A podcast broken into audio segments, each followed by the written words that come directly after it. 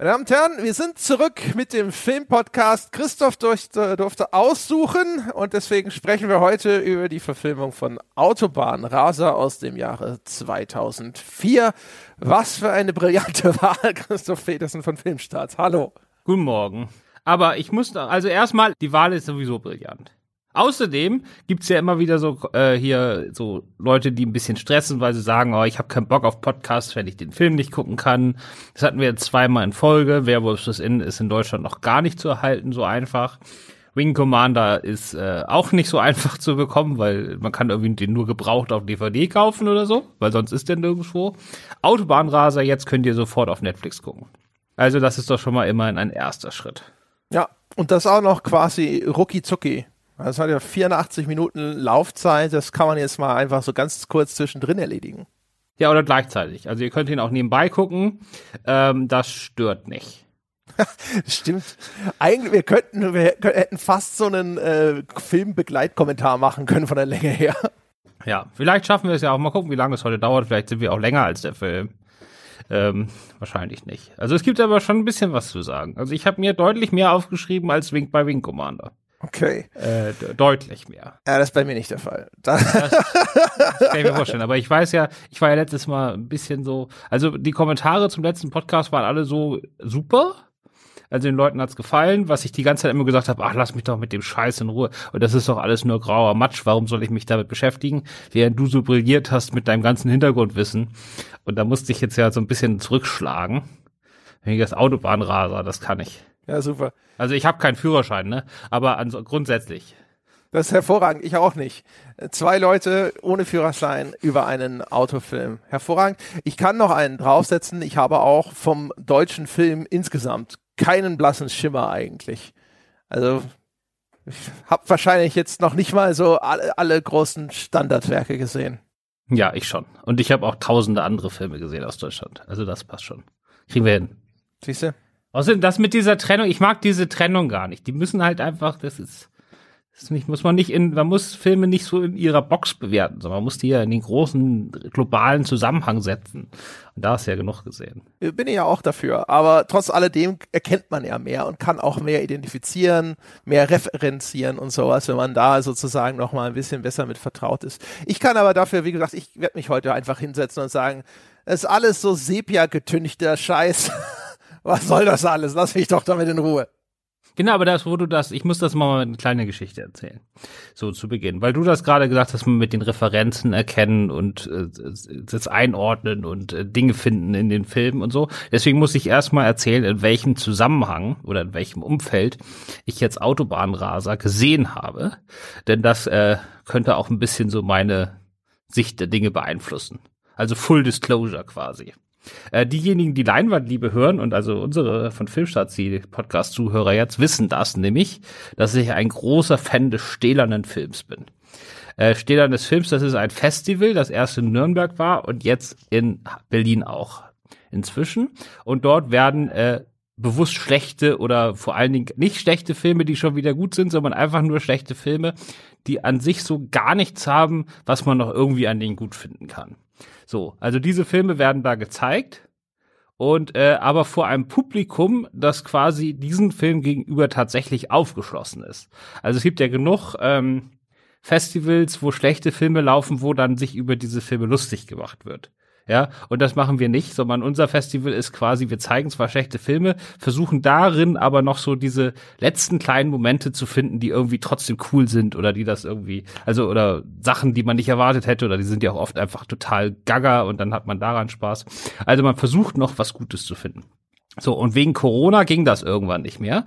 Und deswegen haben ich und zwei Freunde jetzt so ein regelmäßiges Videoabende unter diesem Motto. Der stählerne Videoabend. Der stählerne Videoabend. Der besteht quasi daraus, dass äh, jeder bringt zwei Filme mit, die quasi diese Definition erfüllen und dann werden äh, die alle Titel, also man sagt nicht, welche Filme das sind, man umschreibt sie nur. Ähm, diesen Film, also Autobahnraser hatte ich jetzt unterschrieben als äh, muss ich für die Arbeit gucken, Stahl. Dann schreibt man die ganzen äh, diese Umschreibungen alle auf Zettel und packt die in Karton und dann packt man noch vier Runden Bohnekamp, das ist besonders billiger Supermarktschnaps, äh, auch auf Zettel geschrieben damit rein. Wenn man die zieht, muss man halt einen kurzen trinken. Und immer wenn man die Filme nicht mehr aushält, trinkt man auch kurze, ne? Ist auch klar. So, ähm, und dann hatten wir noch einen Bonusfilm äh, am Ende. Das heißt, wir haben letzten Samstag sieben Filme, sieben dieser Filme am Stück geguckt. Ähm, ich kann ja mal kurz, wenn dir das recht ist, die anderen sechs aufzählen, damit man mal weiß, in welchem Umfeld ich jetzt, wie gesagt, Autobahnraser geguckt habe. Bitte. Es fing noch, es fing noch relativ harmlos an mit The Gong Show Movie äh, von 1980. The Gong Show ist sowas wie ein früher Vorgänger von X-Factor oder so. Also so eine Show, wo irgendwie so vollkommen untalentierte Leute irgendwelchen Schwachsinn auf der Bühne gemacht haben und dann gab es so drei Juroren, die dann irgendwann gegen Gong gehauen haben und dann mussten die halt aufhören, ne? Also wenn es zu scheiße wurde. Genau. Und äh, darüber gibt es einen Kinofilm, wo der, wo der. Aber X-Factor ist doch was ganz anderes. Ist X-Factor nicht auch das, wo die auf diesen Buzzer hauen, wenn denen das gefällt, oder? Nee, das ist dieses Mystery, das Unerklärliche, das Unfassbare war der Untertitel von X-Factor. Dann meine ich das nicht. Ich meine das mit Dieter Bohlen. Also sowas ähnliches wie Su Supertalent vielleicht. Ja, da Sowas ist den eh. Superstar, solche Geschichten. Ja, ja. Genau, sowas, aber halt man jetzt gegen Gong hauen. Und das ist noch viel krasser, weil das waren halt noch einfach so richtig peinliche Performances, ne? So, genau. Und in diesem Movie, der äh, auch legendär schlecht sein sollte, äh, geht es halt um den Moderator und äh, es gibt eigentlich keine Handlung, sondern der geht einfach nur seinem Tagewerk nach und geht morgens frühstücken und was weiß ich, trifft abends irgendwelche Agenten oder so. Und die ganze Zeit, egal wo er ist, kommen immer Leute zu ihm, was weiß ich, seine Bedienung oder was weiß ich, und wollen ihm halt alle so eine, so eine Nummern vorführen, damit er die dann quasi in die Show einlegt. Ja, das ist der Film. Also Kinofilm. Äh, den fand ich sehr sympathisch. So, äh, hat mir Spaß gemacht, auch wenn der als super schlecht gilt. Der zweite war dann schon Autobahnraser, da reden wir gleich drüber. Der dritte war Star Wreckers. Ähm, das ist Dennis Quaid, äh, nee, nicht Dennis, Randy Quaid, der Bruder von Dennis Quaid. Ich weiß nicht, ob du den kennst. Der hat in den 80ern in vielen Komödien mitgespielt. Also war schon großer Hollywood-Star damals. Randy Quaid. So, und der hat irgendwann so eine persönliche Verschwörungstheorie entwickelt, ähm, dass es in Hollywood, dass es dort äh, Auftragskiller gibt, die alle Stars umbringen wollen, damit die Filmstudios denen nicht mehr für ihre alten Filme dieses Geld zahlen müssen. Ne? Du weißt ja, wenn dann irgendwie noch 20 Jahre später DVDs von irgendeinem Film verkauft werden, dann kriegen die Schauspieler halt einen Teil davon ab, ne?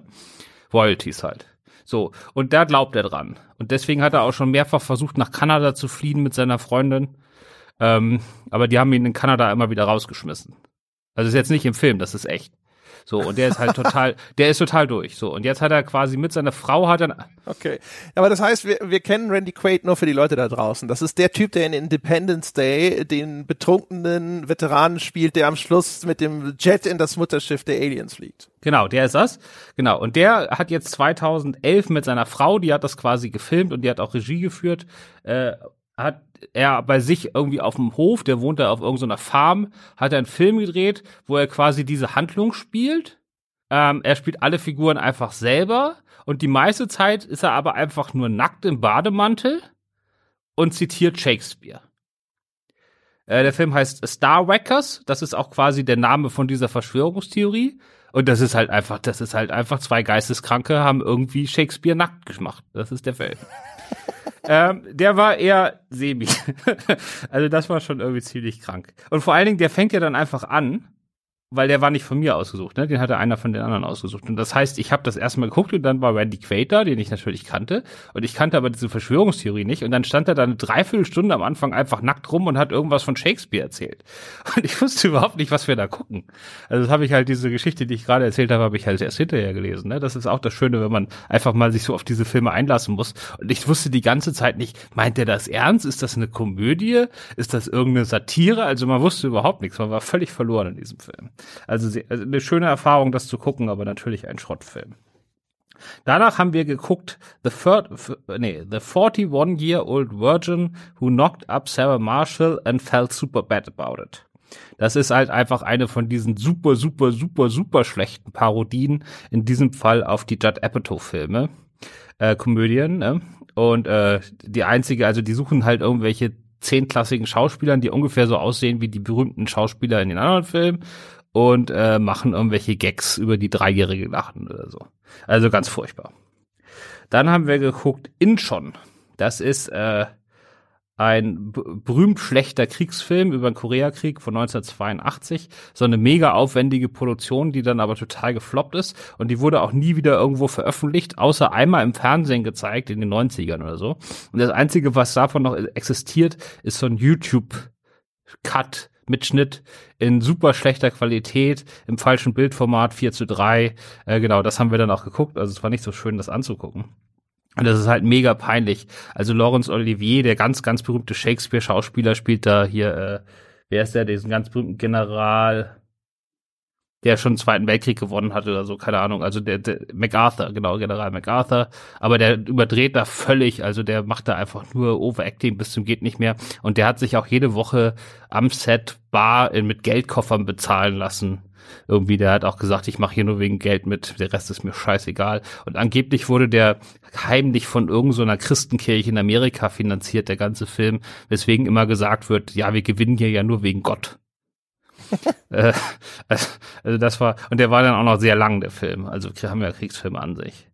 Äh, das war nicht so schön. Dann hatten wir als letzten regulären Film einen Film, der heißt Old Fashioned.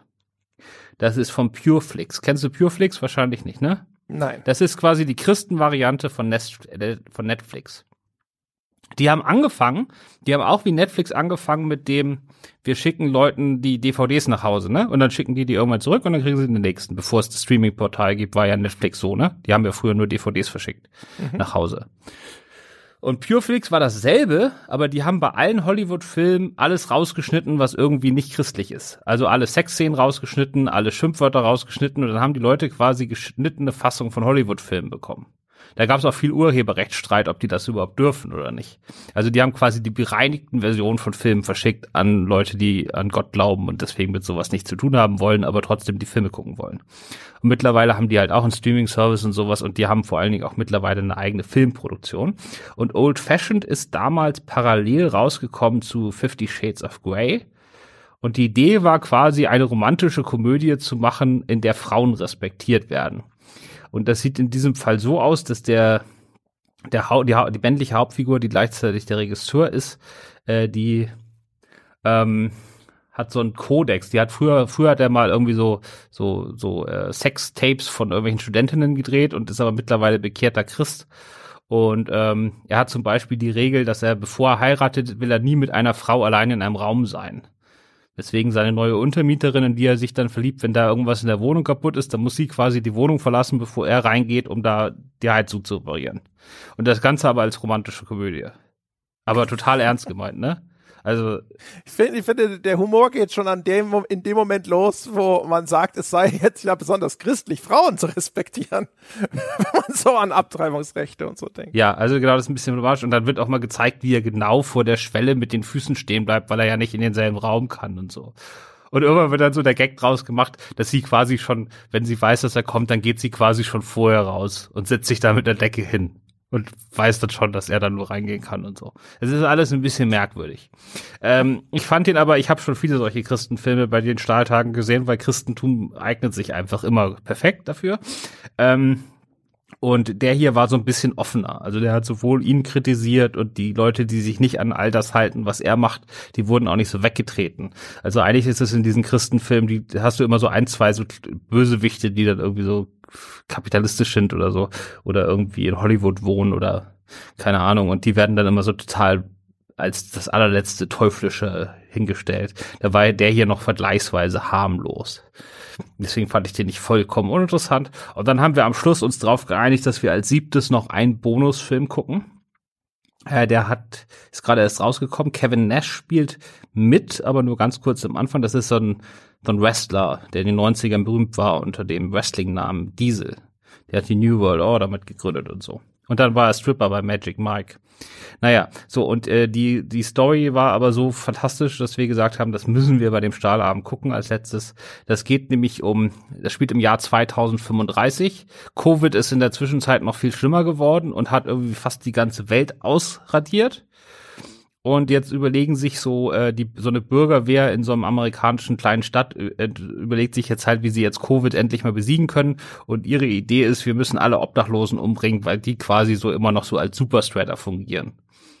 Äh, genau, aber der ganze Film ist äh, einfach nur, der ist halt super billig. Ich glaube, den haben die auch irgendwie so eine Hobby-Filmgruppe, hat den bei sich in der Schule gedreht. Dann haben die irgendwie festgestellt am Schluss, okay, das ist jetzt irgendwie fast ein Film. Und dann haben sie quasi dann Kevin Nash dazu gebucht, damit der am Anfang noch einmal kurz auftaucht, eine Rede hält, wir machen die jetzt alle tot. Und am Schluss, wenn alles vorbei ist, dann guckt er noch einmal so ganz vorsichtig hinter so einem Baum vor. so was andeuten soll, dass es vielleicht noch einen zweiten Teil gibt. Der heißt entweder, der hat verschiedene Titel wie alle diese mega billig Actionfilme. Der heißt entweder Covid-19 Doppelpunkt Invasion oder er heißt Lockdown. Ja, das war unser Tag und mittendrin halt Autobahnraser, über den wir jetzt reden.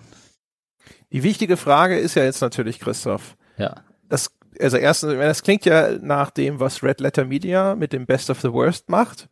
Gibt's das bei euch als Podcast? Hast du diesen Stahlabend schon umgemünzt? Mhm.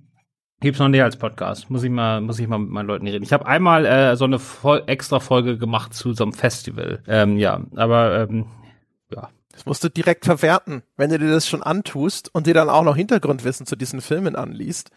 Es ist doch ein idealer Podcast. Da setzt du dich da hin, ja, dann zwei oder drei der Teilnehmer reden darüber. Tada. Ja, muss ich mal, muss ich mal machen. Ich werde das nächste Mal ausprobieren. Vor allen Dingen, weil der eine von den beiden ist äh, auch durchaus schon Podcast und Radio erfahren. Ja, siehst du, das ist ja alles schon an der Startlinie. Ja? Der ist, der ist äh, einer der größten deutschen Experten zum Thema Til Schweiger und ist da immer im Deutschlandfunk, um darüber was zu erzählen. Macht er morgen auch wieder. Ich weiß auch nicht, wie man in sowas reinstolpern kann, aber. ich, ich, ich gehe heute Abend zur Ladies Night von neuen, vom neuen Til Schweiger Film. Weil das läuft ja, Til Schweiger zeigt ja seine Filme berühmtermaßen nicht mehr der Presse. Und deswegen muss ich immer zu den Previews gehen. Und die Previews sind dann immer diese Ladies Nights, weißt du, am Mittwochabend. Und es gibt jetzt, das mache ich seit zehn Jahren oder so, gucke ich jeden Til Schweiger Film in der Ladies Night. Immer ich und so ein paar äh, Kollegen und dann äh, 400 Frauen. Also früher waren es mal 400 Frauen, jetzt guckt die Filme ja kaum noch jemand. Ähm, das ist dann ziemlich leer. Bei dem, bei dem englischsprachigen Remake von Honig im Kopf waren wir in der Ladies Night vier männliche Kritiker, die den Film noch gucken mussten und eine Frau die den ta quasi tatsächlich geguckt hat. Das war ein bisschen absurd ähm, für eine Ladies Night. Naja, ähm, genau, das, das steht heute Abend an. Aber da muss man durch. Die denkt sich auch, oh Gott, die vier Creeps, die zu jeder Ladies Night kommen, sind auch wieder da. Mhm, genau, aber das wollte ich gerade sagen. Das haben wir jetzt rausgefunden, als wir uns diese Woche die Tickets holen wollten. Es gibt jetzt tatsächlich Ladies Nights, und das gab es früher nicht wo Männer tatsächlich verboten sind. Wo du dir als Mann, also normalerweise, manchmal wird man da auch ein bisschen dumm angemacht oder was wollt ihr denn hier und so? Äh, also nicht von den Kinobetreibern, sondern von den anderen Gästinnen. Ähm, aber äh, jetzt gibt's tatsächlich welche, wo man gar keine Karten kaufen darf. Da mussten wir erstmal gucken, welches Kino wir überhaupt noch können. Ist ja auch Ladies Night, was, ne? Da muss ja mal das hatte ich erst, das hatte ich erst einmal in London. Da war, war ich in London und dann wollte ich einen so einen Film gucken, der in London schon ein paar Wochen oder Monate lief und in Deutschland aber erst so zwei, drei Monate später rauskam. Ne? Und ich wollte den schon mal gucken, weil dann haben wir die Kritik früher und macht ja Sinn. Und dann bin ich durch die ganze Stadt gefahren, weil der nur noch so sonntags morgens in einem einzigen Kino lief um elf. Und dann war das aber so eine Mutter-Kind-Vorführung, wo die alle mit ihrem äh, Kinderwagen kamen. Und äh, da haben die mich tatsächlich nicht reingelassen. Äh, das war das einzige Mal. Das stand aber bei Google nicht. Ne? Ich habe einfach bei Google geguckt, wo der noch lief. Und da stand nur das, der, der Termin und die Uhrzeit. Da stand nichts von Mutter-Kind-Vorführung. Und dann stand ich da, nachdem ich da eine Stunde hingefahren bin und dann haben die mich nicht reingelassen. Ist halt eine Frage, wie man das begreift wahrscheinlich. Ne? Ich habe immer gedacht, das ist sowas, weil irgendwie Kinos vielleicht zu wenig weibliche Besucher haben oder sowas und dass sie das deswegen machen und dann halt vielleicht Filme zeigen, von denen sie glauben, dass die eher ein weibliches Publikum ansprechen und nicht, dass das was ist, wo sie sagen, okay, das ist für Frauen, die keinen Bock drauf haben, dass Männer im Kino sind. Ja, ich glaube auch. Also das ist bei den Ladies Night so. Bei diesen Mutter-Kind-Vorführungen ist das vor allen Dingen so, dass wenn quasi Mütter mit ihren Babys ins Kino gehen und wissen, dass nur Mütter mit Babys da sind, müssen sie kein schlechtes Gewissen haben, äh, wenn die Babys weinen. Weißt du? Weil die alle im selben Boot sind. Ja. Und wenn du natürlich in einer normalen ja, Vorführung bist oder da auch noch ein normales Kinopublikum ist, dann äh, fühlt man sich dann schlecht, weil man denen irgendwie den Film kaputt macht. Und deswegen, damit das von vornherein quasi ausgeschlossen ist. Das finde ich macht schon Sinn. Da war ich auch nicht sauer. Also ich war, fand ich halt doof, aber nicht vom Kino, sondern mehr so die Gesamtsituation. Wieso geht man da überhaupt noch hin? Also wenn Till Schweiger keinen Bock auf Presse hat, wieso sagt man nicht, ja okay, alles klar, Till Schweiger, mach gut? Naja, also er ist ja erstmal relevant. Also, weil, Ist er? ja klar, die haben immer noch. Wenn du da alleine mit einer einzigen Zuschauerin hockst, ist er? Nee, also der, klar, dieses englischsprachige Remake von Honig im Kopf hat in Deutschland irgendwie 10.000 Zuschauer. Das wusste ja vorher keiner. Und zum anderen war es trotzdem großes Thema, weil Honig im Kopf irgendwie sieben Millionen Zuschauer hatte. Und jetzt die Komödien, die er jetzt noch dreht, oder das heute, was wir heute gucken, ist ein Autismus, nee, oder so, äh, nicht Autismus, so ein Depressions-Teenie-Coming-of-Age-Drama. Ähm, seine Komödien haben schon noch ein Millionenpublikum. Also nicht mehr wie früher, dass jeder Film so drei bis fünf Millionen hatte, ist es dann jetzt eher nur noch eine. Aber das ist ja für einen deutschen Film immer noch sehr, sehr viel. Und ich weiß nicht, wie das bei euch wäre, aber wenn jetzt Call of Duty sagt, wir geben keine Rezensionsexemplare mehr draus, dann würde trotzdem jeder drüber berichten. Also kommt drauf an. Also in der Breite hast du recht, aber jetzt persönlich, wir äh, berichten schon nicht mehr über Call of Duty, obwohl sie äh, und wir, gut, wir Ja, ja aber mehr Breite als Filmstarts gibt's ja gar nicht. Also bei Filmstarts machen wir das natürlich. Ja, aber sitzen bei euch echt Leute und sagen, Mensch, die Besprechung vom neuen Till Schweiger Film fehlt. Das ist ja mal, also Filmstarts kann ich nicht mehr ernst nehmen. Weiß ich nicht, aber ich glaube, das wäre echt verzichtbar. Ich weiß es A nicht. Also erstmal haben wir, gibt's ja dann dadurch auch nicht so wahnsinnig viele Besprechungen, dass er die Filme nicht zeigt. Das heißt also, was die reinen Klickzahlen angeht, äh, sind die sehr hoch. Und zum anderen ist es natürlich auch so, dass ich einfach ein persönliches großes Interesse an Til Schweiger habe, weil im Gegensatz zum Beispiel zu Schweighöfer, den ich als Regisseur eher langweilig finde, ist es bei Schweiger halt so, dass der sich von niemandem was sagen lässt und alles total ungebremst und ungefiltert aus seinem Kopf auf die Leinwand fließt. Also die Filme sind, wenn man sich die genauer anguckt, alle der totale Wahnsinn. Also was da passiert ist, ist unglaublich. Und das finde ich ja, ob ich das jetzt schlecht oder gut finde, ist dann unterschiedlich. Aber ich finde erstmal, das ist eine faszinierende Erfahrung, Til Schweiger-Filme zu sehen. Ich finde das nicht langweilig. Ich finde das teilweise krank, teilweise lustig, teilweise absurd. Äh, also es ist immer ziemlich merkwürdig. Merkwürdig finde ich immer erstmal gut. Okay. Mein eigenes Desinteresse an Till Schweiger und seinem Werk schlägt hier offensichtlich durch. Ja, das haben auch nicht viele. Aber Till Schweiger gilt so in der deutschen Szene vielen Szenen noch als einer der spannenderen Regisseure, weil der halt nicht so komplett in diesem alle machen denselben Förderquatsch drin ist, sondern der lässt sich halt einfach von keinem was sagen und macht einfach seinen Krams. Der leider immer schlechter wird, aber zumindest macht er seinen Krams und nicht irgendwas bei Committee. Ist vielleicht auch einer von den wenigen, die halt auch Geld kriegen und nicht unbedingt auf Förderquatsch angewiesen ist. Genau, also der, aber der ist, ein, also für mich ist Til Schweiger ein echter Autor. Ähm, Autor heißt ja nicht nur, dass man seine eigenen guten Filme macht, ne? Aber er macht komplett unverkennbare Filme äh, mit eigener Handschrift und äh, ja, das ist erstmal was, was ich jetzt nicht uninteressant finde. Und da ich alle seine Filme gesehen habe, das ist auch wieder was, wenn du jetzt einen Schweiger-Film guckst, dann merkst du das wahrscheinlich gar nicht. Aber wenn du jetzt alle Filme von ihm guckst, dann siehst du auch diese ganzen Sachen, die sich da wirklich durchziehen und die er immer wieder macht. Also Hartz-IV-Empfänger findet er zum Beispiel ganz scheiße. Da gibt's immer, da gibt's immer ganz viele so Wegtret-Gags und so, die einem erst auffallen, wenn man davon mehr guckt. Das ist natürlich eine der un unangenehmen Seiten. Ja, wir sind ja schon bei 23 Minuten und wir haben noch nicht mal über Autobahnraser geredet, ne? Ja, ja, dann müssen wir jetzt äh, die, die Kurve kriegen. Ich wollte gerade überleiten und sagen, wie sieht's denn aus mit dem Övre von Regisseur Michael Keusch? Hast du da auch schon Erkenntnisse? Nee, ich kenne mich mit dem äh, nicht so gut aus. Der hat äh, sehr viele so deutsche TV-Filme gemacht. Der hat also so eine Re so, so diese typischen ZDF 2015 Filme von Reise nach da, Reise nach da, Reise nach da, diese diese leicht exotisch angehauchten Filme für über 70-Jährige.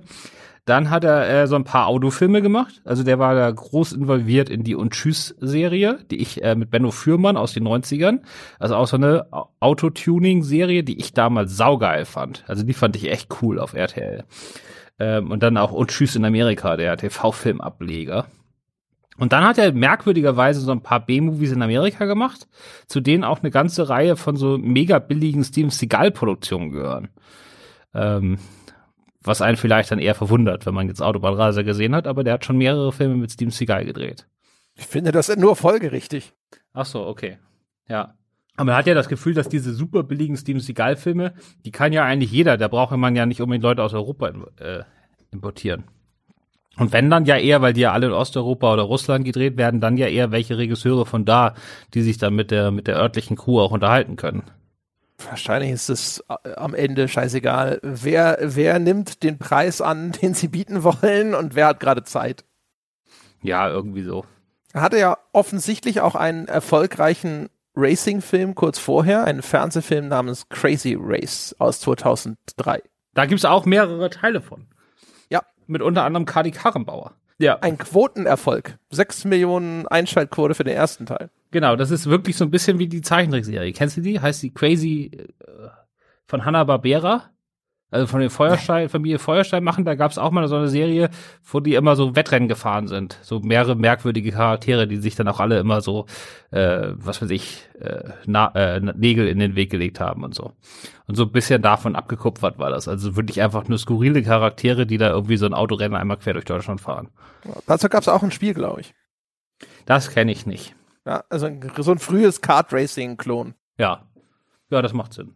Ja, auf jeden Fall, der hat diesen Film gedreht, also hatte kurz vorher diesen Erfolg mit Crazy Race und dann direkt im nächsten Jahr Autobahnraser. Also wahrscheinlich hat zu der Zeit Konstantin Film, von denen kommt der Film, von denen ist er produziert worden. Die haben wahrscheinlich einen Regisseur gesucht, haben diesen Erfolg gesehen, haben gleich gesagt, da haben wir ihn doch.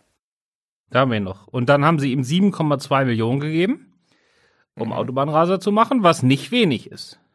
Das ist, äh, Ist, das das wäre jetzt eine Frage zum Beispiel. Also so, wenn man so die typischen Hollywood-Budgets und so gewohnt ist, dann denkt man ja, oh, 7,2 Millionen, das ist nicht viel. Ist das für einen deutschen Film ordentlich? ja, das ist ordentlich.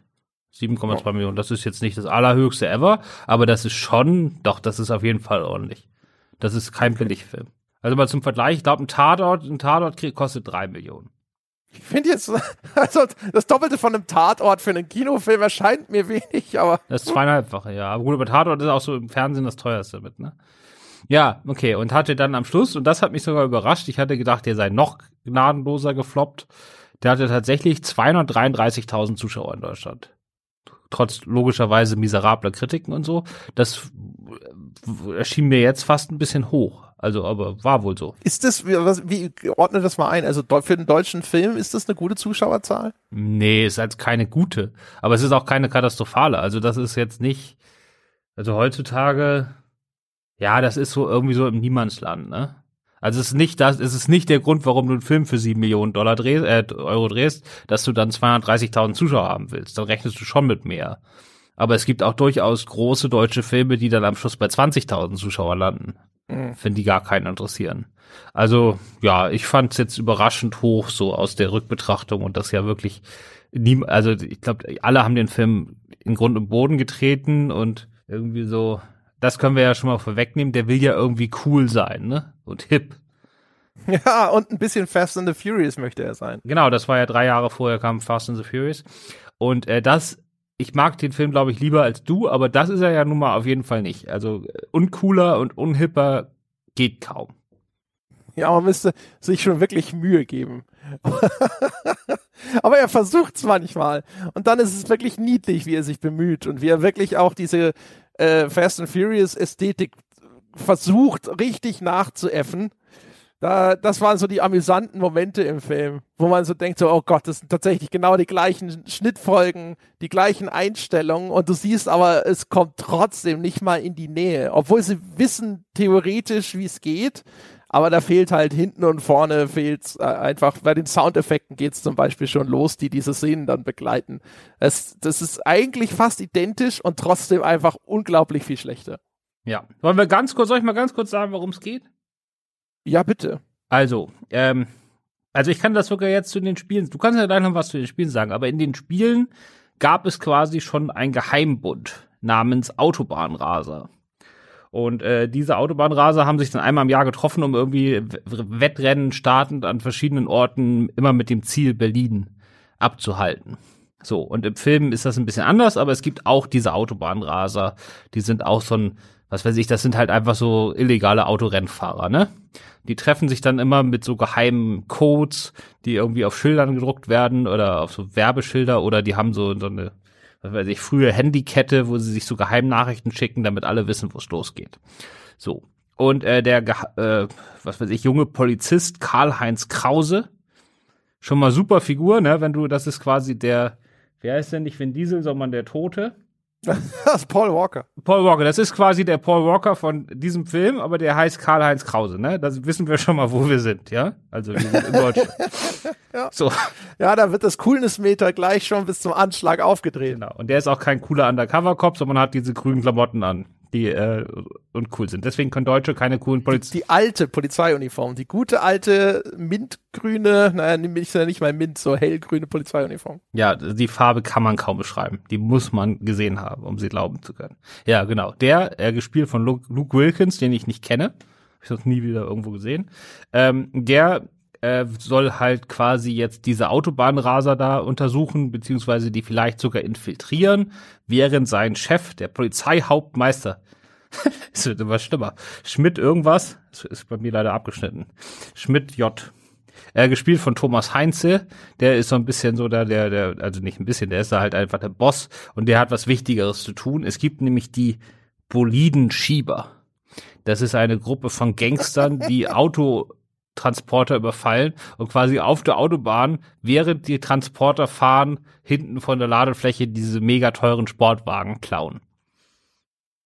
Genau, mhm. so, und dann passieren diese zwei Sachen äh, parallel. Und das Problem ist für die Autobahnraser, die können ihre Rennen nicht mehr fahren, weil wegen den Bolidenschiebern äh, ist mega viel Polizeipräsenz auf den Autobahnen und das nervt die. Und deswegen entschließen die sich, dann fangen wir die Bolidenschieber dann gibt die Polizei wieder mehr Ruhe und dann können wir wieder unser Autorennen fahren.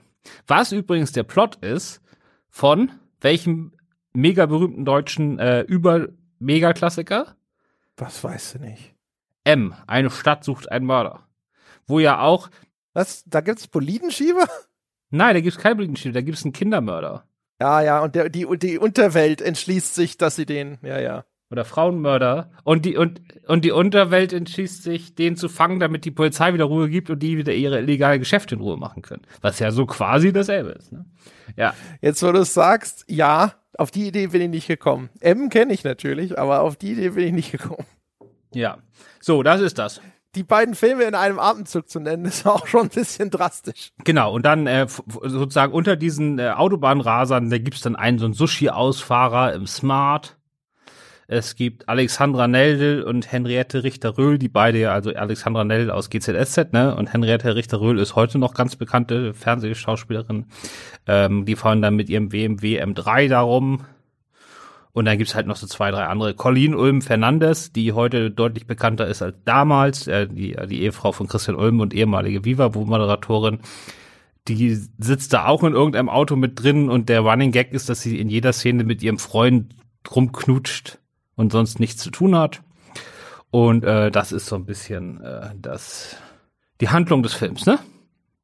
Ja, genau. Und genau wie bei Fast and Furious ist Undercover Cop Karl-Heinz Krause natürlich total angetan von äh, dieser Gruppe junger, freiheitsliebender Menschen, dass er sich am Ende eigentlich mehr denen zugehörig fühlt als seinem Polizeidienst, wo ihn auch alle, alle behandeln wie Scheiße.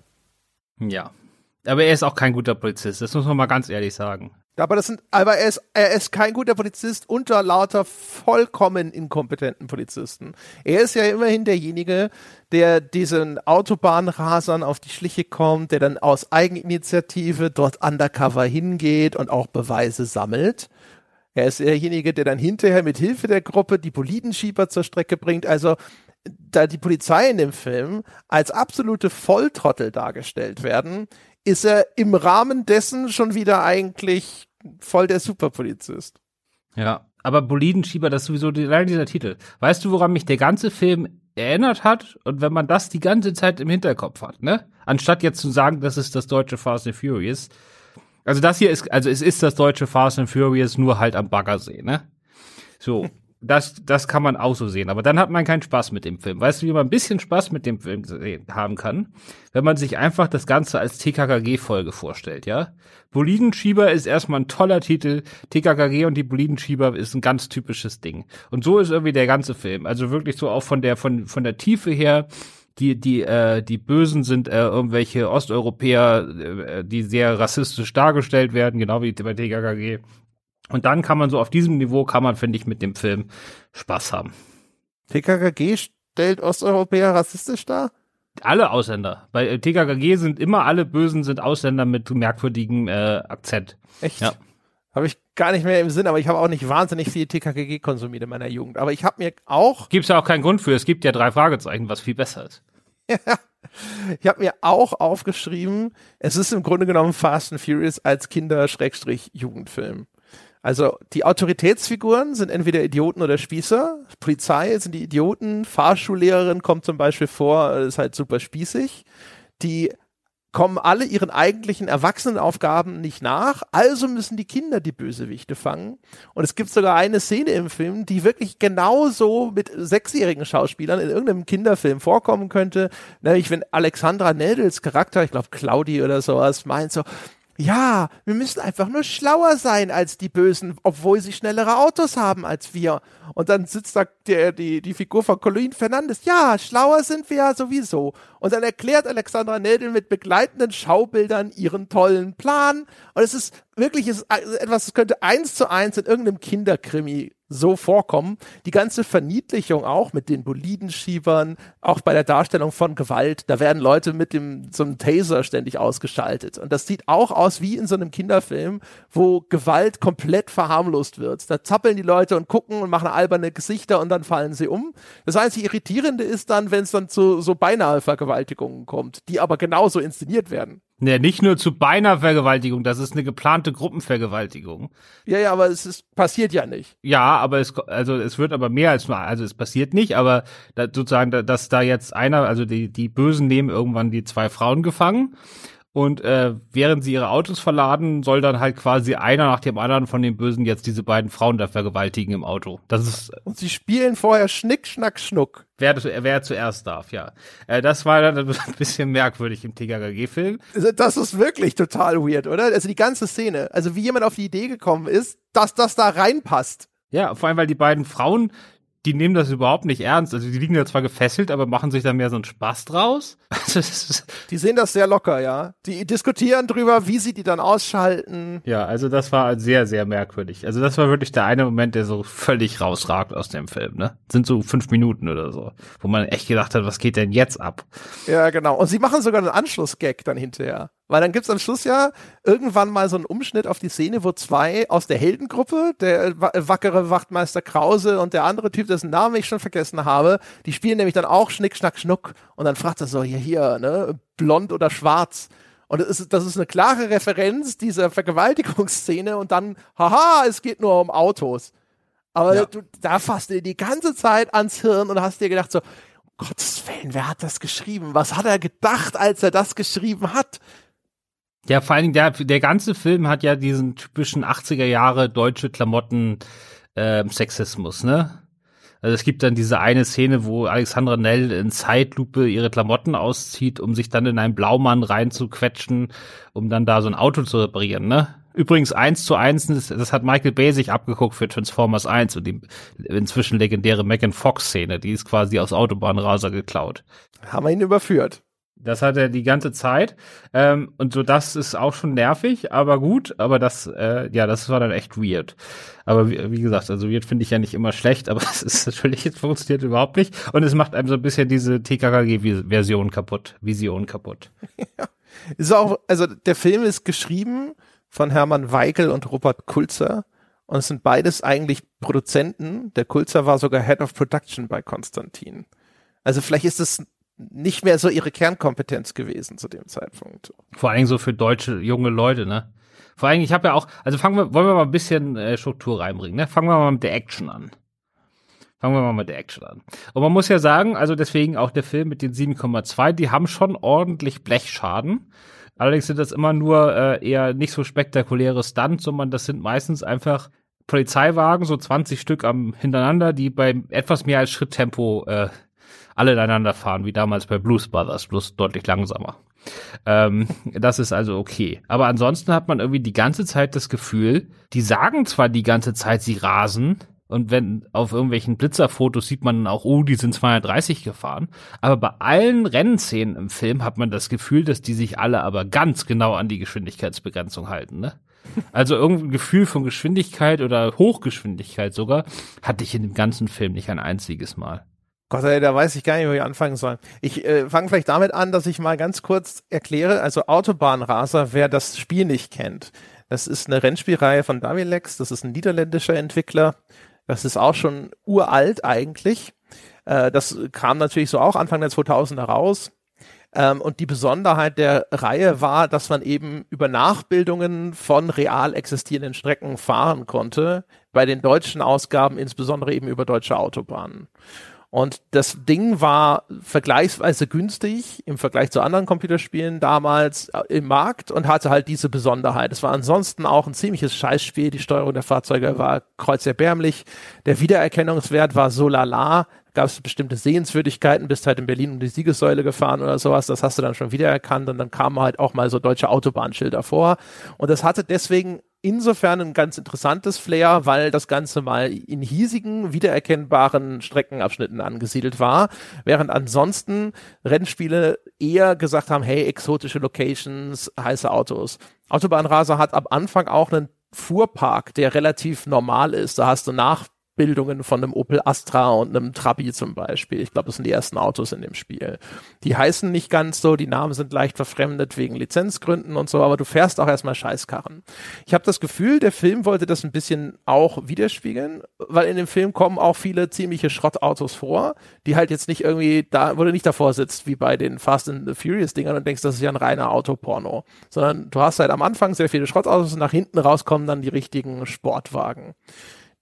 Das trägt jetzt aber auch nicht dazu bei, dass diese Action-Szenen am Anfang besonders berauschend sind, wenn da irgendwie der lustige Wachtmeister Krause in irgendeinem halb kaputten VW Polo oder sonst irgendwas unterwegs ist. Dann die, die ganze Inszenierung, die bemüht sich, das Fast and the Furious Zeug zu kopieren, offensichtlich aber ohne die Möglichkeiten gehabt zu haben, diese Rennen auch in der gleichen Weise dann aufzunehmen. Deswegen benutzen sie ganz viel beschleunigte Szenen in dem Film. Also es, sieht, es ist wie, das ist wie die Autoversion von so frühen Hongkong-Action-Kino, wo ständig dieses Undercranking aktiv ist bei den Kampfszenen, damit sie die langsam ausführen können und dann wird es einfach beschleunigt und dann sollte, soll es aussehen, als wären die alle ganz schnell.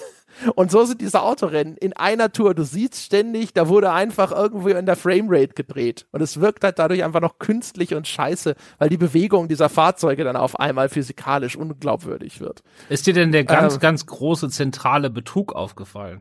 Welche? Es kommt drauf an, was du als den großen zentralen Betrug siehst. Dass das Autobahnraser heißt, sie den ganzen Action-Teil aber ja, in Luxemburg ja. gedreht haben und das überhaupt ja, genau. nicht auf einer Autobahn spielt. Und dazu da, noch, ey. dazu auch noch zwei Drittel auf deutschen Landstraßen und nur ganz wenig auf tatsächlichen Autobahnen, zumindest aussehen wie Autobahnen. Ja, genau. Das hätte ich auch noch auf der Liste jetzt gehabt. Zu dem Punkt kommen wir noch. Also ein, ein Kern des Spiels wird hier halt eben überhaupt nicht geliefert, nämlich derjenige dieser Wiedererkennung dass du da sitzt und sagst, okay, da, die, die Strecke, ja, die A3, über die ich jeden Morgen im Berufsverkehr pendeln muss, da, die sehe ich jetzt eben hier in einem Action-Racing-Film. Das war ja die Faszination von dem Spiel, dass die Leute die Strecken, die sie selber kennen und die sie häufig gefahren sind, dass sie die in einem Rennspiel wiederfinden und dass sie da jetzt halt auf die Tube drücken können und, und weiß der Geier was. Und das ist halt in dem Film überhaupt nicht gegeben, sondern das ist alles so anonyme Straßen zwischen grünen Feldern. Ja. Und wie gesagt, also das, was du schon erzählt hast mit der Beschleunigung und so.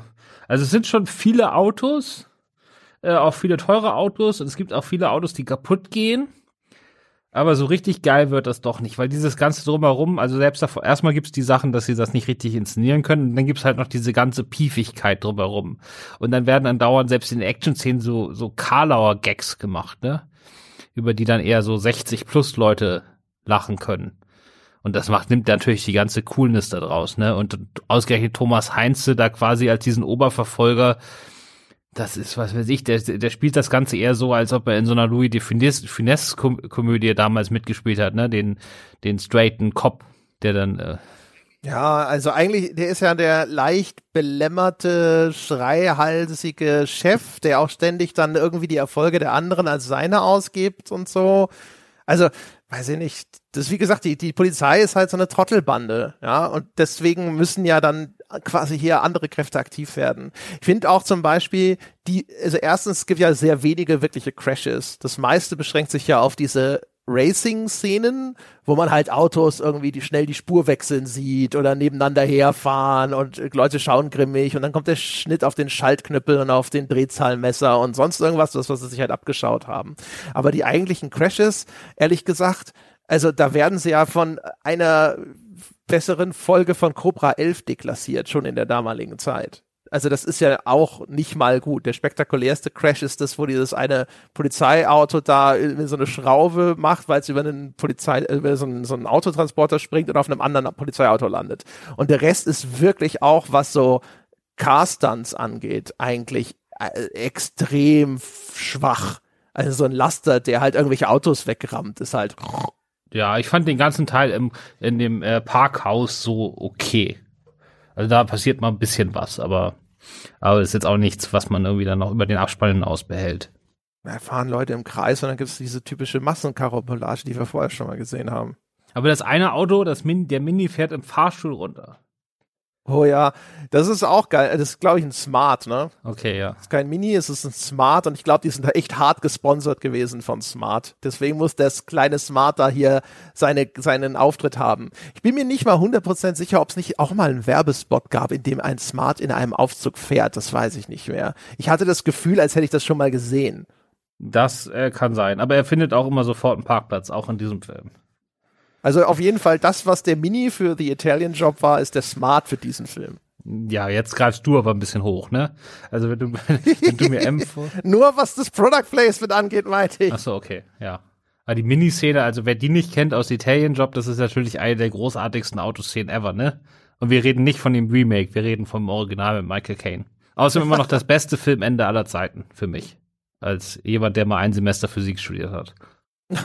Manche Leute werden jetzt wissen, wovon ich rede. Stichwort Gold, äh, viele andere nicht. Äh, guckt euch das an. Das ist äh, fantastisch. Gibt seitdem haben sich sehr, sehr viele sehr, sehr intelligente Männer äh, und Frauen äh, sehr, sehr, sehr, sehr ausführlich mit dem Ende von Italian Job beschäftigt. Da gibt es sogar millionenschwere Wettbewerbe, wer das Ende lösen kann. Nice. Du weißt, wovon ich rede, ne? Ich weiß es, aber wir müssen ja jetzt nicht hier andere Filme auch noch spoilern. Nee, wir spoilern das auch nicht. Ich will ja den Leuten nur mal Lust machen auf gute Filme auch, ne? Das machen wir ja eh zu wenig und deswegen jetzt äh, Italian Job. Geiler Teil. Geiler Teil. ja. ja, auf jeden Fall der, der Smart in diesem Film. Es ist ja auch ein, einer der großen Gags, dass ein gepimpter Smart ständig an diesen Rennen teilnimmt. Auch der, der wird ja gefahren von Bülent, das ist äh, der, der türkische Charakter in diesem Film, gespielt von einem Deutsch-Portugiesen, inszeniert auch, dass man mindestens mal so eine halbe Augenbraue hochhebt und sich denkt so, äh, würde man heute vielleicht auch einige Fragen stellen, wenn man, wenn jemand um die Ecke kommt mit so einem Film und sagt so, schauen Sie mal, das ist meine, das ist der türkische Charakter in meinem Film. Er ist überhaupt kein Abziehbild von äh, irgendeinem Klischee. Ja, das ist, äh, das zieht sich hier durch, ne? Das zieht sich durch. Aber ja, das ist, das passt im, das passt so perfekt in meine TKKG-Weltsicht, das, das fällt mir da gar nicht groß auf. Das äh, war, also mir, mich haben die Osteuropäer mehr gestört. Da war der noch ha harmlos, vergleichsweise. Mit den Frauen ja auch, also wenn dann am Schluss äh, irgendwie sind die zusammengefesselt und dann, also die beiden besten Freundinnen und dann äh, greift sie in die eine in die Tasche von der anderen, um da irgendwie, ich weiß gar nicht mehr genau, was rauszuholen. Schlüssel oder so. Ein Handy. Hm? Das Handy. Das Handy genau aus ihrer äh, Jackenta äh, aus ihrer Hosentasche zu holen, was sie vorher abgesprochen haben, ne? So nach dem Motto, hol mal das Handy aus meiner Hosentasche. Dann macht sie das und dann fragt die andere, hä? Bist du jetzt lesbisch oder was? What the fuck? Und dann lachen sie beide drüber. das ist ja albern. Ja. ja, genau, das ist so ein bisschen der Humor. Also nochmal, um da auf, darauf zurückzukommen, äh, unseren Stahltag. Also der Kommentar von einem von beiden, meiner Mitgucker, der dem Film vier von fünf Sternen gegeben hat, ähm, war, man muss diesen Film sehen, um Deutschland zu verstehen. das ist seine, das ist seine Sache. Er meinte, man lernt bei dem Film so viel über Deutschland, über deutschen Humor und wie sonst und deutsche Eigenheiten und wie Deutschland die Welt sieht oder wie Deutsche die Welt sehen. Ähm, dass äh, das ist sei äh, kulturell wertvoll. Gott, ey, das ist eine sehr bittere Aussage von der wir alle nur hoffen können, dass sie weit am Ziel vorbeischießt. Ja, aber auch so diese ganze Raser-Sache. Also die Raser sind ja hier, das ist ja komplett unkritisch, ne? Also die haben ja nicht, also so die, selbst die Raser, klar, da kommt dann irgendwann diese ganze Family-Scheiße da mit rein bei Fast and Furious. Aber am Anfang sind die ja schon so, zumindest so ein bisschen ambivalent als Gruppe. Das gibt's hier gar nicht. Ne? Also die Raser sind die Guten und das passt ja zu Deutschland, ne? Also Rasen ist ja so das, womit wir am wenigsten Probleme haben. Vor allem aber auch in, in den Fast and the Furious Filmen sind die Raser ja trotzdem erstmal irgendwie so halb Kriminelle zumindest. Um, und es sind halt so Tough Guys. Ne? Das sind alle tough. Tough, tough, tough, tough, tough. Und hier wird aber diese Gruppe von Rasern eher wie so Auto-Hippies inszeniert. Also ja, das ist einfach eine Gruppe von Autofahren Viva und MTV-Moderatoren.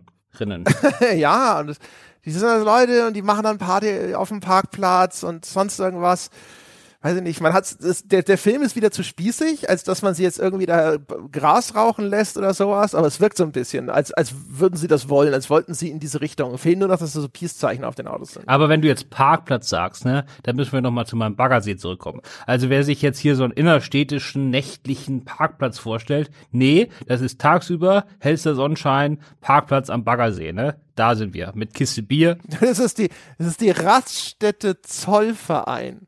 Ja, Baggersee ist ja geradezu noch hip. Erst sind sie am Baggersee und dann kommt die Gaststätte Zollverein. Da machen die Party. Ja. Das sollen die mal versuchen bei Fast and Furious. Es sieht vor allem echt aus, wie das, das Krasse ist, der Film als Parodie.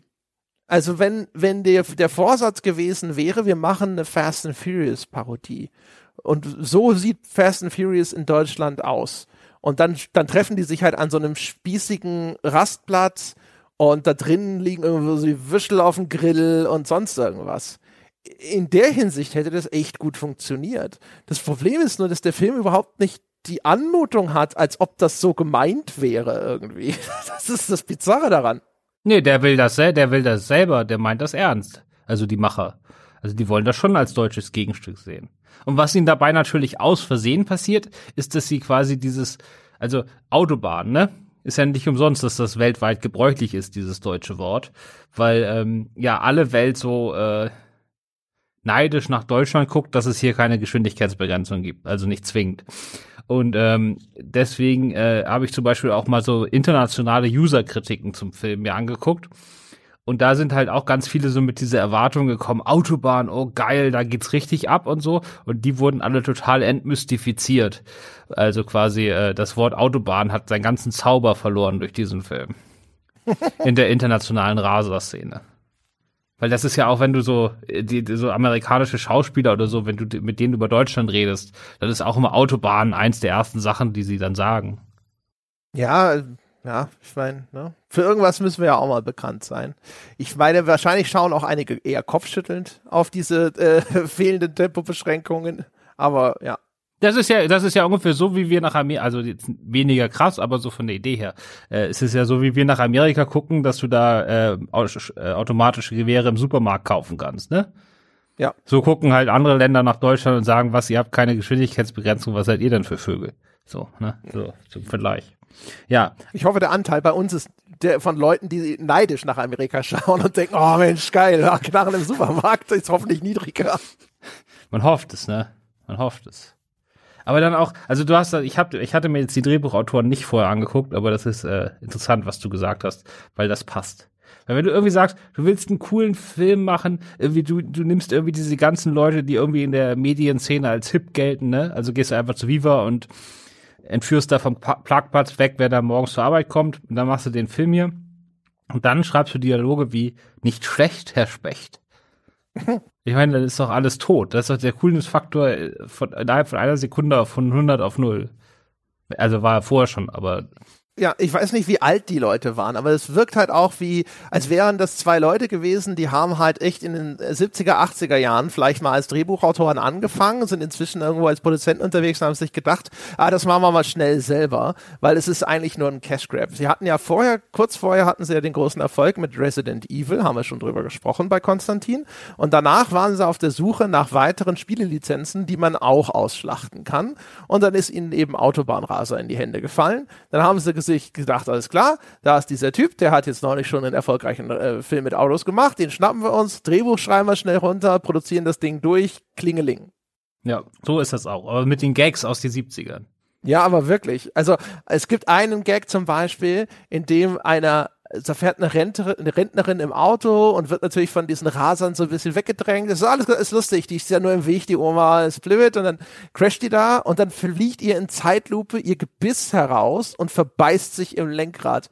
Und es ist so ein Ding, wo du denkst, so meine Güte, das wäre Mike Krüger zu peinlich gewesen. Nee, nee, das wäre Mike Krüger nicht zu peinlich gewesen. Aber er, ist genau der Humor, ja. Es war eine Zuspitzung, aber ja. ja. Weil ich guck die gerade. Ich habe festgestellt, ich bin großer Fan von 70er-Jahre-Filmen mit Rudi Carell. Ähm, aber das ist ein anderes Thema. Da tun sich Abgründe auf. Aber äh, genau, da tun sich Abgründe drauf. Können wir mal anders drüber. Nee, können wir nicht. Rudi Carell hat nie in der Spielverfilmung mitgemacht. Aber dann gibt's natürlich auch diese typischen Sex-Karlauer wie was weiß ich, als sie da sich äh, da in den Blaumann quetscht, da kriegt dann äh, man muss den Namen mal ganz sagen, damit er auch wirkt. Karl-Heinz Krause kriegt dann Steifen und dann sagt sie, oh super, dann brauchen wir ja keinen Wagenhalter mehr. Äh, kein Wagenheber mehr. Das ist aber nicht der Karl-Heinz. Nicht? Das ist der Ecki. Der Ecki, der Ecki. Und dann sagt sie, dann brauchen wir ja keinen Wagenheber mehr. Mhm. Und dann sagt sie noch, jetzt flicken wir erstmal den Ölschlauch und dann kümmern wir uns später um die Hydraulik. Es gibt also wirklich fantastische Gags in dem Film. Es wird ja auch einer der bösen Osteuropäer wird ja beim Pinkeln weggetasert und dann kippt er so um, aber er pieselt weiter auf sich drauf. Das, äh, das ist echt stark, was da abgeliefert wird. Das ist ein, ein Feuerwerk. Da äh, möchte man aber vorher die Lachmuskeln nochmal massiert haben. Ja, genau. Und das war, das war äh, die äh, verdiente Strafe für die geplante Massenvergewaltigung die äh, zwei Sekunden vorher, äh, wo er, also er war auf dem Weg, aber meinte, er müsste dann vorher noch mal kurz pinkeln gehen und dabei passiert das dann. Ja, also die Szene werde ich auch mein Leben nicht mehr vergessen. ja, genau. Es, es, schloss sich auch so nahtlos an an einen laufenden R Running Gag über mangelnde Handhygiene nach dem Klogang. Ja, das war wichtig. Gerade jetzt mhm. mit Corona. Ja. Ja, also und auf so, so äh, shakert sich dieser Film durch seine Laufzeit durch, ja. Da jagt eine Pointe die nächste. Man möchte gar nicht wissen, was als nächstes hinter den nächsten Biegungen lauert. Ist es eigentlich passiert? Ich überlege gerade, ob es passiert ist. Ich würde, also, ich, ich erkläre jetzt einen Gag, den es in 100 Filmen gibt.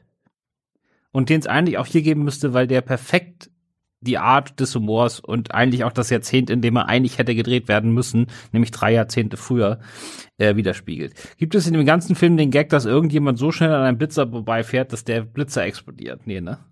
Der hätte perfekt reingepasst. Nee, aber es gibt, je, es gibt den Gag, dass jemand so schnell an dem Blitzer vorbeifährt, während der Karl-Heinz nämlich ja abgeordert wird, jetzt einfach hier so Blitzer-Duty zu schieben, dass, äh, dass seine Hose zerreißt und er ist dann wie so, ne, das so an, komplett an den, nur noch in Fetzen an seinen Beinen hängt. Aber das, die Szene fand ich mega merkwürdig, weil die Hose so merkwürdig zerrissen ist. Weil die auf beiden Seiten an den Seiten so genau bis zur selben Höhe einfach offen ist, als ob die jemand an vier Stellen exakt gleich mit einer Schere eingeschnitten hat.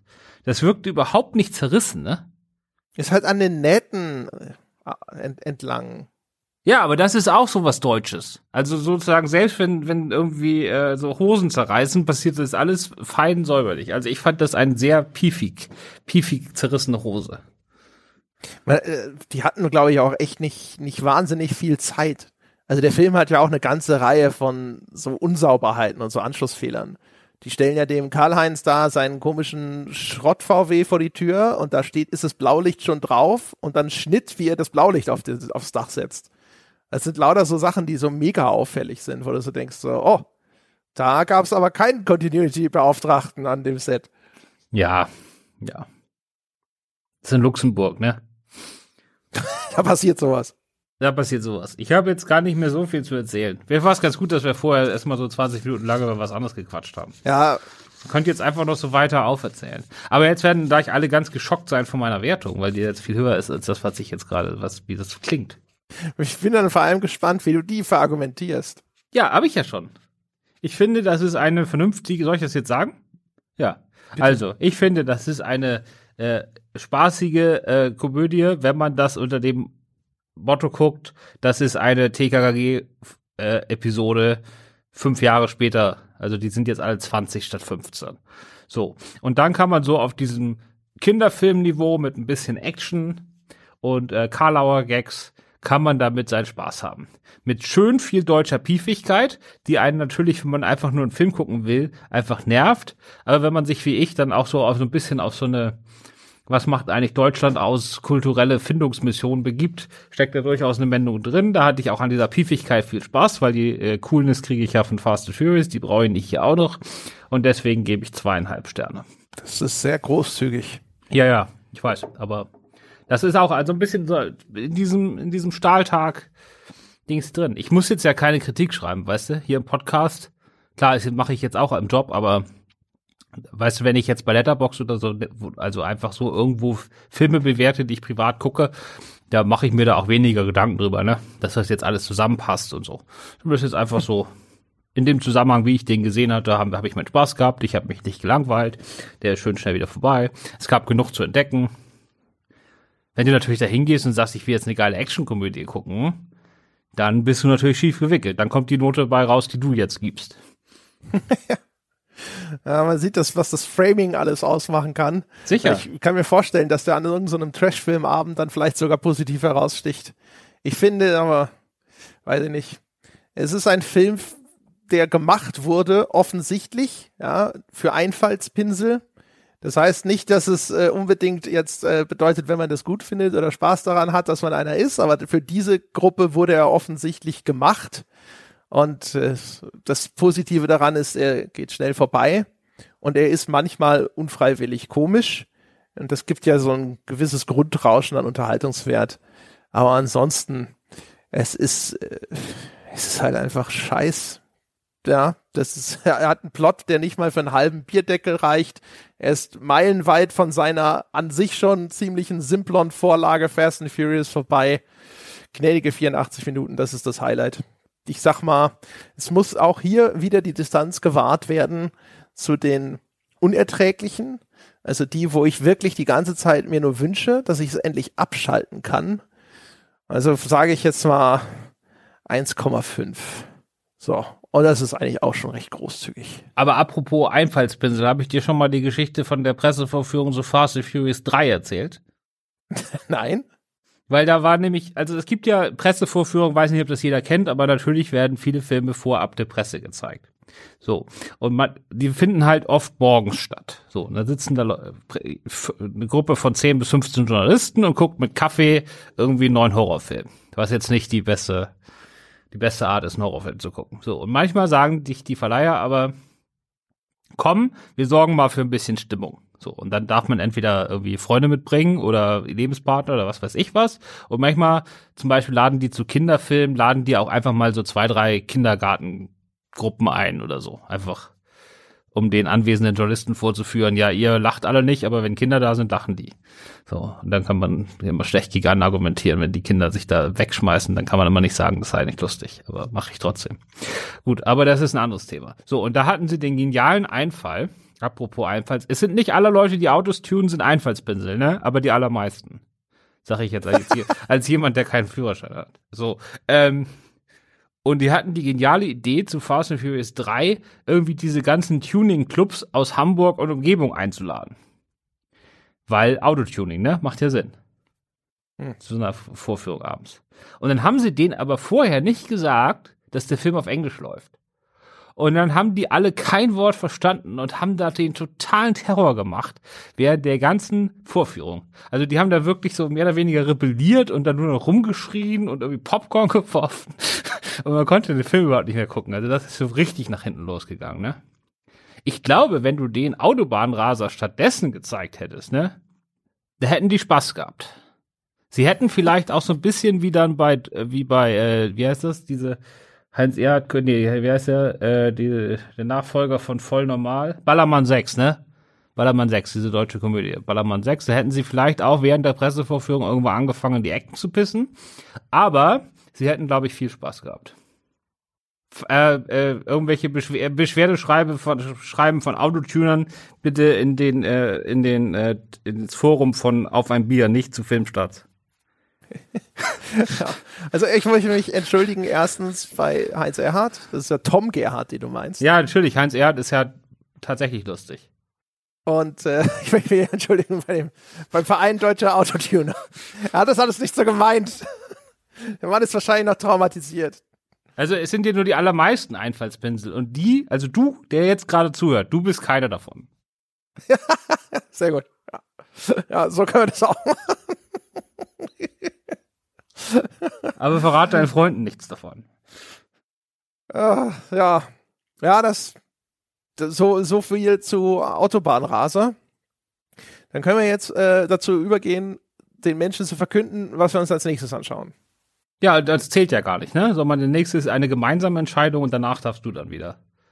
Richtig. Weil jetzt machen wir das äh, tagesaktuell und sprechen dann über den neuen Resident Evil Willkommen in Raccoon City oder so ähnlich? Welcome to Raccoon City, jawohl. Der große Reboot der Traditionsreihe Resident Evil ganz ohne Paul Anderson und ohne Mila Jovovich und so weiter und so fort. Genau. Und irgendwie mehr Bezug zu den Spielen noch und so, ne? Da bist du dann dran. Wir sind gespannt, ja. Wir kauen schon an unseren Nägeln, was das wohl wird. Wird man diesmal einen Film hinlegen, wo man sagt, so Mensch, das ist ja die beste Spieleverfilmung aller Zeiten? Oder sitzen wir ja schon da und denken uns, na, so schlecht waren die alten Resident Evil ja gar nicht. Also das klang jetzt schon sehr, sehr negativ. Ich möchte noch mal kurz dazu sagen, dass wir tatsächlich den Film noch nicht gesehen haben. Nee, haben wir nicht. Ich, keine Ahnung. Ich, ich, ich gucke ihn zwar heute Abend, aber wir haben ihn tatsächlich aktuell noch nicht gesehen. Ich bin natürlich skeptisch. Wenn, weißt du, nach sechs, sechs Teilen, sieben Teilen, sechs Teile, ne? Resident Evil, jetzt noch ein Reboot zu machen, weiß ich nicht. Wir haben ja über die Teile vier bis sechs noch gar nicht gesehen. Ich bin ja riesen Fan von denen, ne? Äh, geredet, meine ich. Wir haben, glaube ich, nur, wir hatten die ersten drei gemacht, ne, damals bei unserer Folge. Ja, wir haben die ersten drei, ja. Ja. Ja, ja, ja. ja genau. Riesenfan von, also vom vierten? Ich weiß doch nicht mehr, welcher wer ist. Ich fand den letzten super. Ich habe den letzten. Ich glaube, der vierte ist doch der, der die ganze Zeit in diesem Knast spielt, oder? Also ich war, fand das, desto größer Gaga die wurden, desto besser fand ich das. Also im sechsten oder siebten, also im letzten Teil auf jeden Fall, ich weiß nicht welcher das war, den habe ich in IMAX gesehen. Und da gibt's diese Szene, wo die irgendwie aus dem Auto wegfahren vor so zehn Millionen Zombies, die hinter denen herlaufen und da aufzuspringen versuchen. Und das war einfach nur geil. Kein Wunder, dass das nicht Chinas abgeht. Ich bin mir sehr sicher zumindest, dass mindestens einer von denen, die wir da noch nicht besprochen haben, 4, 5, 6, unfassbar scheiße war. Also ja, wahrscheinlich sogar der schlechteste. Dann müssen wir es doch nochmal machen, nur um das äh, klarzustellen, dann irgendwann mal. Ja, früher, früher oder später, ja, werden wir auch in diesen sauren Apfel beißen. Aber jetzt erstmal eben Resident Evil, Welcome to Raccoon City. Wir sind gespannt. Wir sind gespannt, was dabei rauskommt, meine Damen und Herren. Sie dürfen auch schon mal. Was haben sich denn die Damen und Herren, denen du jetzt Tschüss sagen willst, ne? Mhm.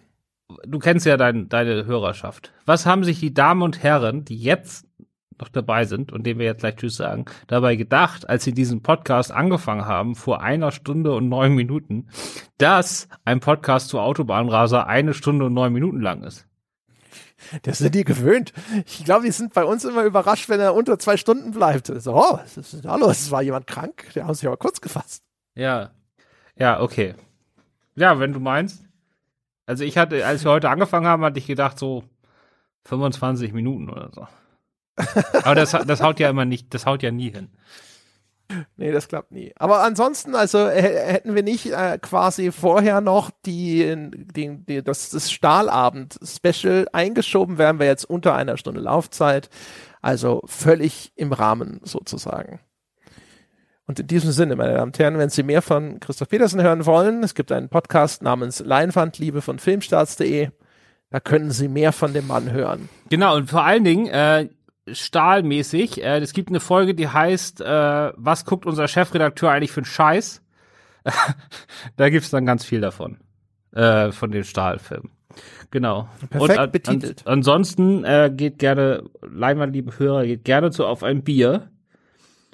Ich habe in letzter Zeit eigentlich alles von euch gehört, fast bis auf das äh, Add-on von Outer Wilds, weil da äh, höre ich gerade das Let's Play von Stay Forever und da warte ich schön ab, bis ich da durch bin, bevor ihr mich das spoilert.